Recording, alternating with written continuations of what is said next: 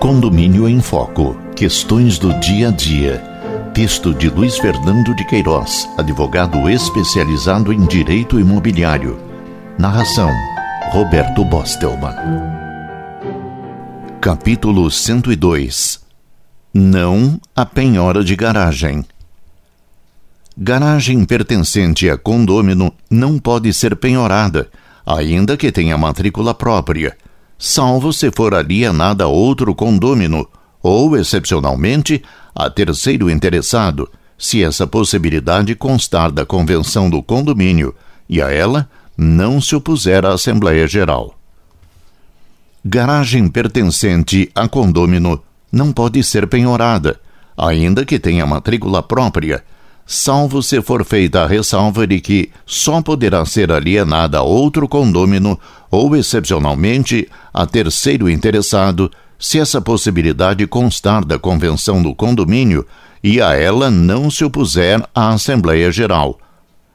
Código Civil, artigo 1339, parágrafo 2.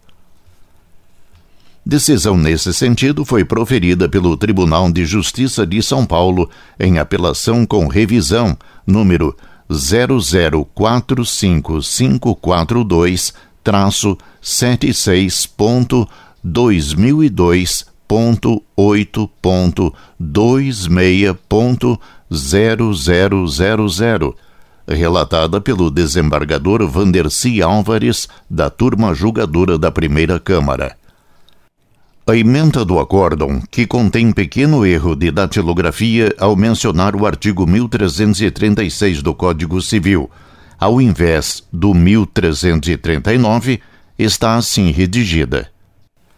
Não pode haver constrição de garagens pertencentes ao condômino, ainda que sejam objeto de matrícula separada sem a ressalva constante do parágrafo 2 do artigo 1336 do Código Civil de 2002. O condômino só pode vender essa parte acessória de sua unidade imobiliária a outro condômino, só podendo fazê-lo a terceiro se essa faculdade constar do ato constitutivo do condomínio e se a ela não se opuser a respectiva Assembleia Geral. A sentença de primeiro grau extinguiria os embargos de terceiro apostos pelo condomínio sob a alegação de que as garagens eram uma garantia da quitação do débito para com o prédio. O magistrado não acatou o argumento, porque garagens constituem unidades independentes, com matrícula própria e que respondem separadamente pela dívida originária das cotas condominiais. Do corpo do aresto, colhe-se substancial fundamentação a propósito da natureza das despesas condominiais, como esta afirmação.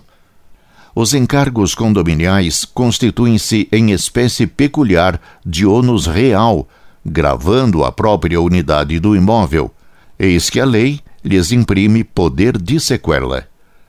E adiante, cuidando-se de obrigação propter rem, o bem gerador do débito e seu proprietário respondem pelos encargos condominiais, o que se constata pelo registro imobiliário pertinente. Outra questão abordada pelo relator foi a possibilidade de outro condômino não devedor ingressar com embargos de terceiro para preservar o direito de todos contra a alienação da garagem à pessoa não pertencente ao quadro de condôminos. Diz o relator.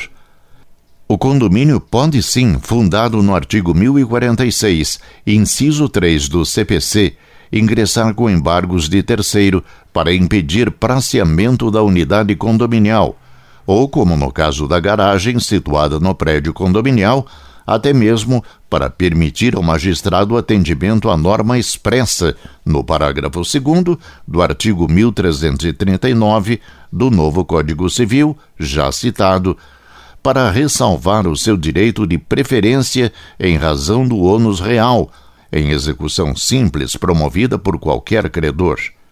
O desembargador paulista sustenta que não se pode negar a possibilidade de execução por credor quirografário contra condômino devedor e até mesmo penhora de sua unidade autônoma.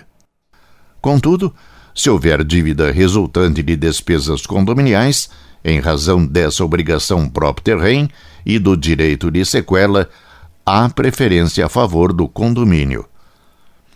Em suma, a penhora sobre garagens só pode ocorrer com a ressalva constante do parágrafo 2 do artigo 1339 do Código Civil de 2002.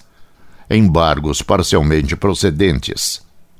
A íntegra do acórdão encontra-se disponível no BDI, Boletim de Direito Imobiliário, janeiro de 2007, terceiro decênio, e no sítio do Tribunal de Justiça de São Paulo.